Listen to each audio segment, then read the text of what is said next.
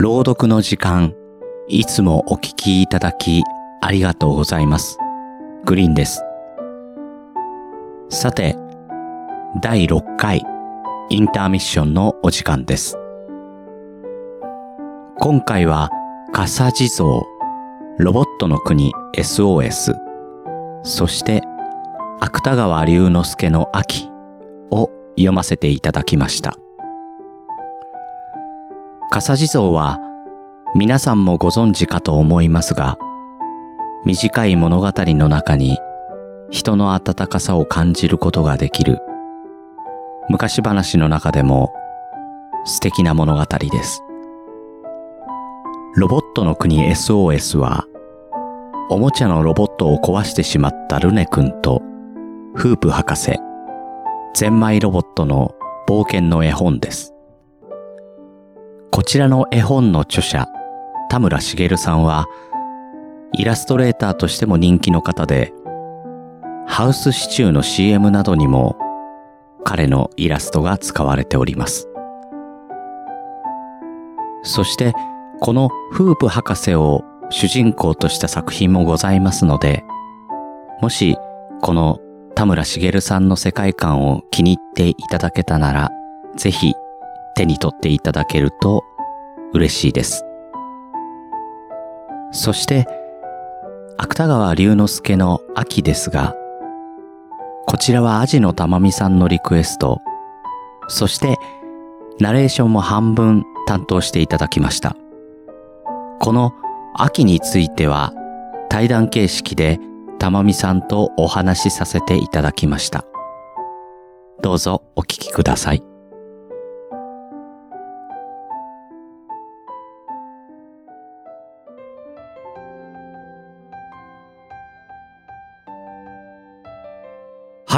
えー、というわけで、今回のインターミッションは、秋の女性パートを担当していただいたアジのたまみさんをお迎えしてお届けします。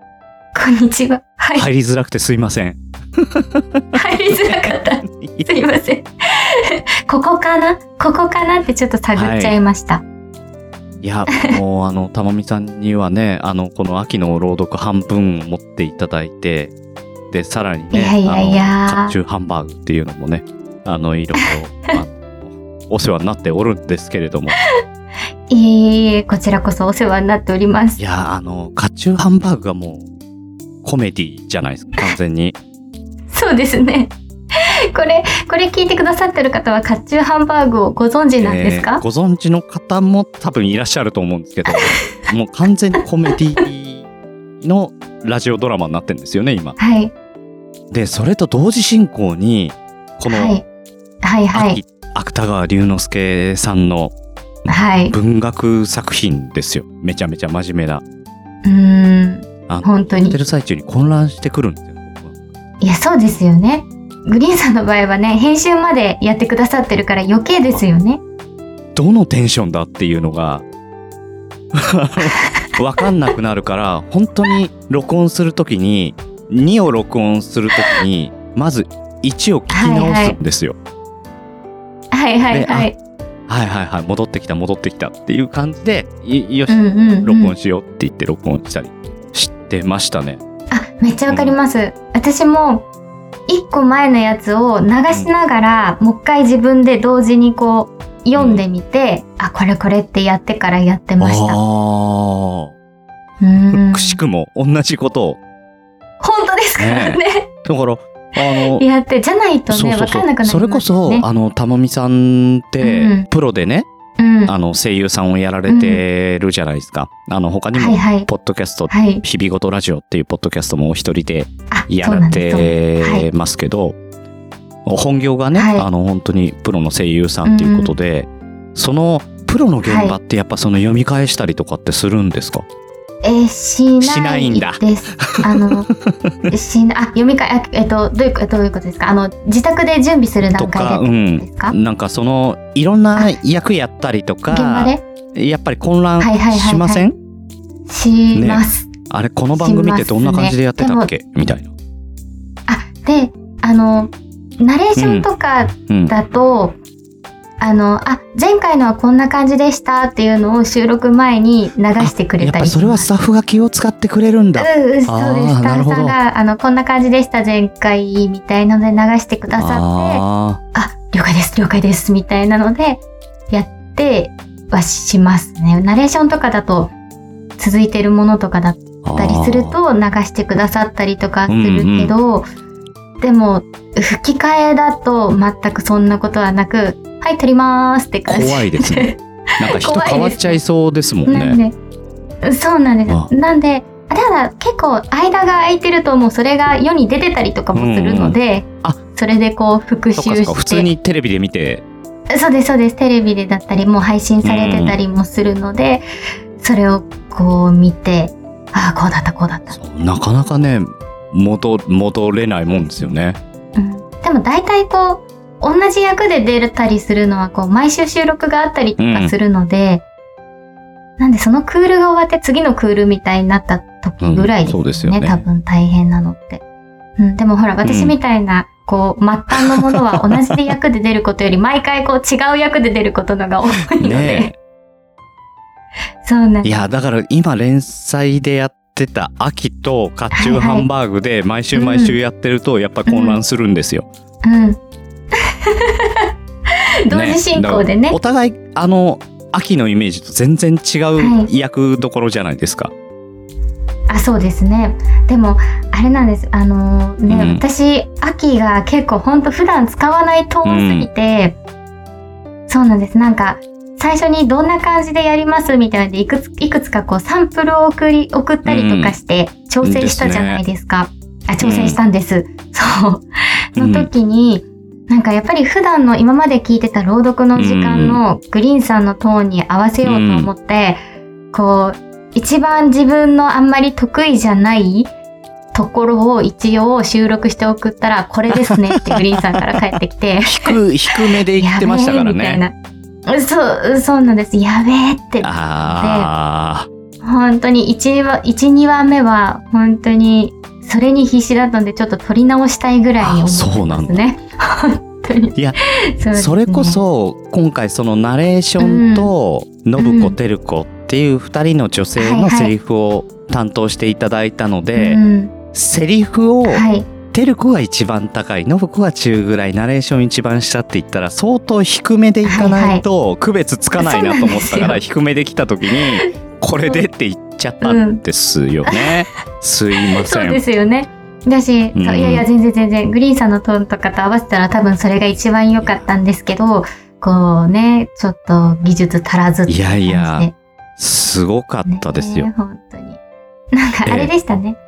1話目かなんか収録して、なんか2話目かなんかの時に、私は1話目のグリーンさんに合わせて収録して、グリーンさんは1話目の私に合わせて収録した結果、逆になってずれる。1話目と2話目、そう、なんかテンポがちょっとガチャガチャになったりとかしましたよね。だから1話目はあのーうんなんだろうほぼ同時に録音をしてそれを送ってミックスしうんうん。してみたんですけどあの、はいはいやっぱり間があの僕の方があの間を取ってて、たまみさんが間を詰めてたので、そこあのちょっとね、うん。あの引き伸ばしたりとかしてたんですけど、うんうん、そこで僕もあそうかたまみさんのペースに合わせた方がいいなと思って、ち早めにしたんですよね。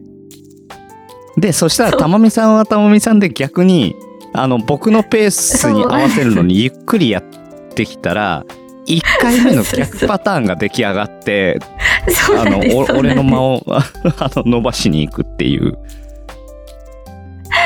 これがねねそうそうなっちゃうんだと思って3話目に、うんあの僕が1回撮ったやつをたまみさんに送って、ずっと試行錯誤してましたね思い思い返すと。そうそうなんです。なんで多分三四話目はいい感じなんじゃないかなってそれ思ってます。はたまみさんサイドなんですよ。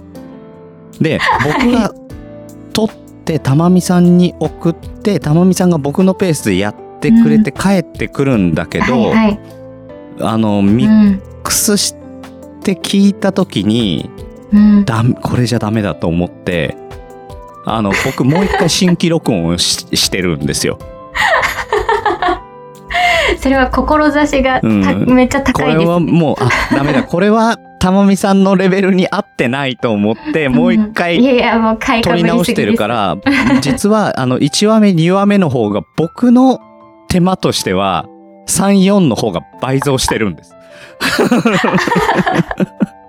同じもの取ってるわけですからね。いや、ねやっぱね悔しくて。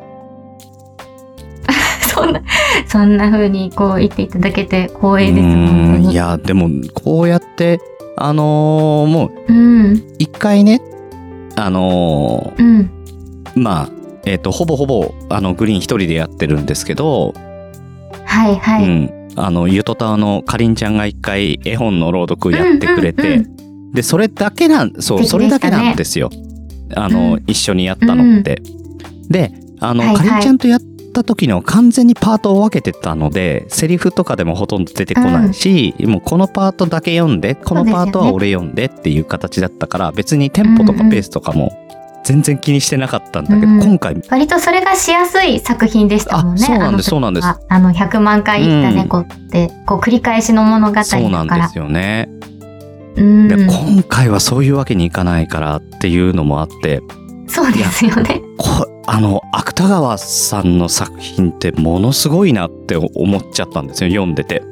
これいあの玉美さんのリクエストだったじゃないですか芥川龍之介の秋。そうですね。で。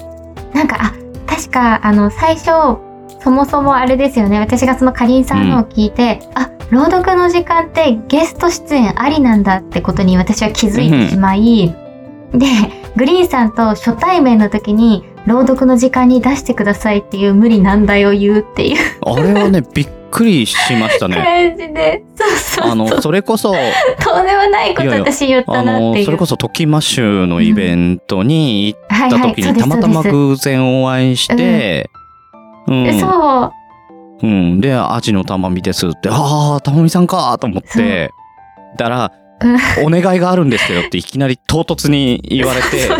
出たいです。あ、は、は、は、はい、はい。そうなんですよ。で、それでうん確か、あの、その後結構長い時間が経って、あ、やっぱぶしつけなお願いだったな。私は一律綱として生きていこうと思ってたいやいやら、って思ってたんですよ。そしたら確か、なんか私がその日々ごとラジオの中で、なんか好きな小説の話かなんかで、芥川龍之介の秋の話をしたら、その後グリーンさんが秋やりましょうっていう風に言ってくださって、うんいや、だから、あの、えーみたいな。年間とまでいかないまでも、うん。この時期にこれやろうみたいな、うんうあの、計画がはいはいはい。僕の中であったりとかするんですね。だから、はいはいはい。あの、春から夏にかけては、あの、うん。ね、あの、僕の中で高校野球のシーズンなんで、あの、どうしてもスローカーブをもう一球はその時期にしかやりたくなかったんですよね。うん。はいはい。なので、そうするとその後でしょっていう感じで、そその時う間、んずーっとだから、もう、申し訳ないですよね。あの、何の連絡もしなかった。あ全然全然全然。あ、全。それでスローカーブがもうこれで終わるなと思った時に次の作品で、あうん。そうか、あ、うんちょうど秋だなっていうのもあって、うん。うん、やりましょうよっていうね。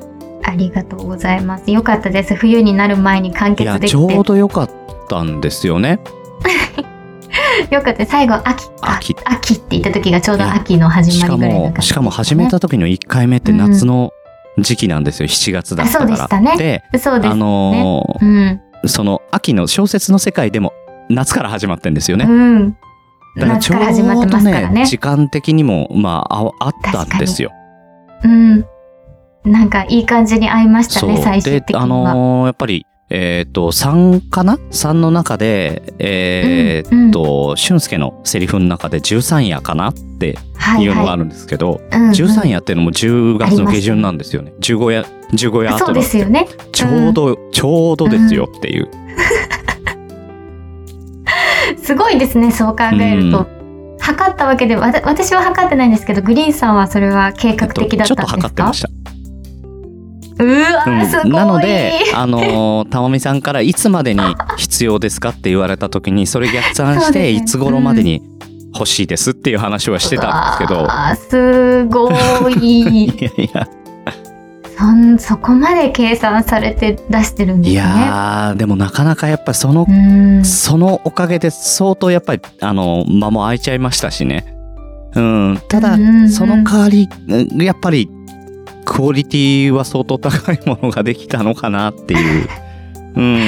いやで、余裕持ってたから僕もリテイク何度もできたし。うんでもなんかちょっと悔しいんでまたリベンジしたいですね。ぜひ、ぜひ。い本当にありがとう。や、これは。ね、あのうん。ー作品がね、すごすぎて、そう深ですね。すぎて本当に大大好きなんですこの小説があの私は。短編、ものすごい短いじゃないですか。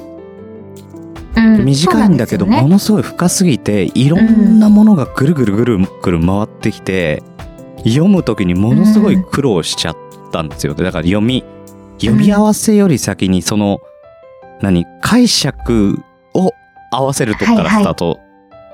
うん、ね。そうですよね。ねいやでもなんかすごい変な話、この小説ってさらっと読んじゃったらそう。でっていう話だと思うんですよ。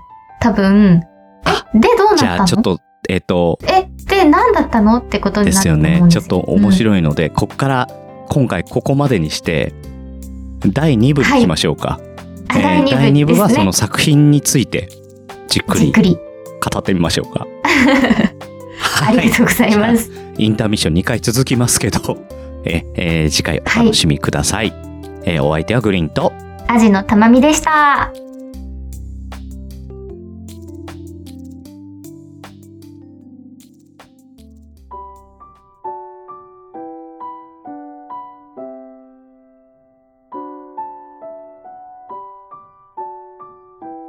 聞きいただき、ありがとうございました。後半は、この秋の作品自体の魅力についてお話しさせていただきます。お相手はグリーンでした。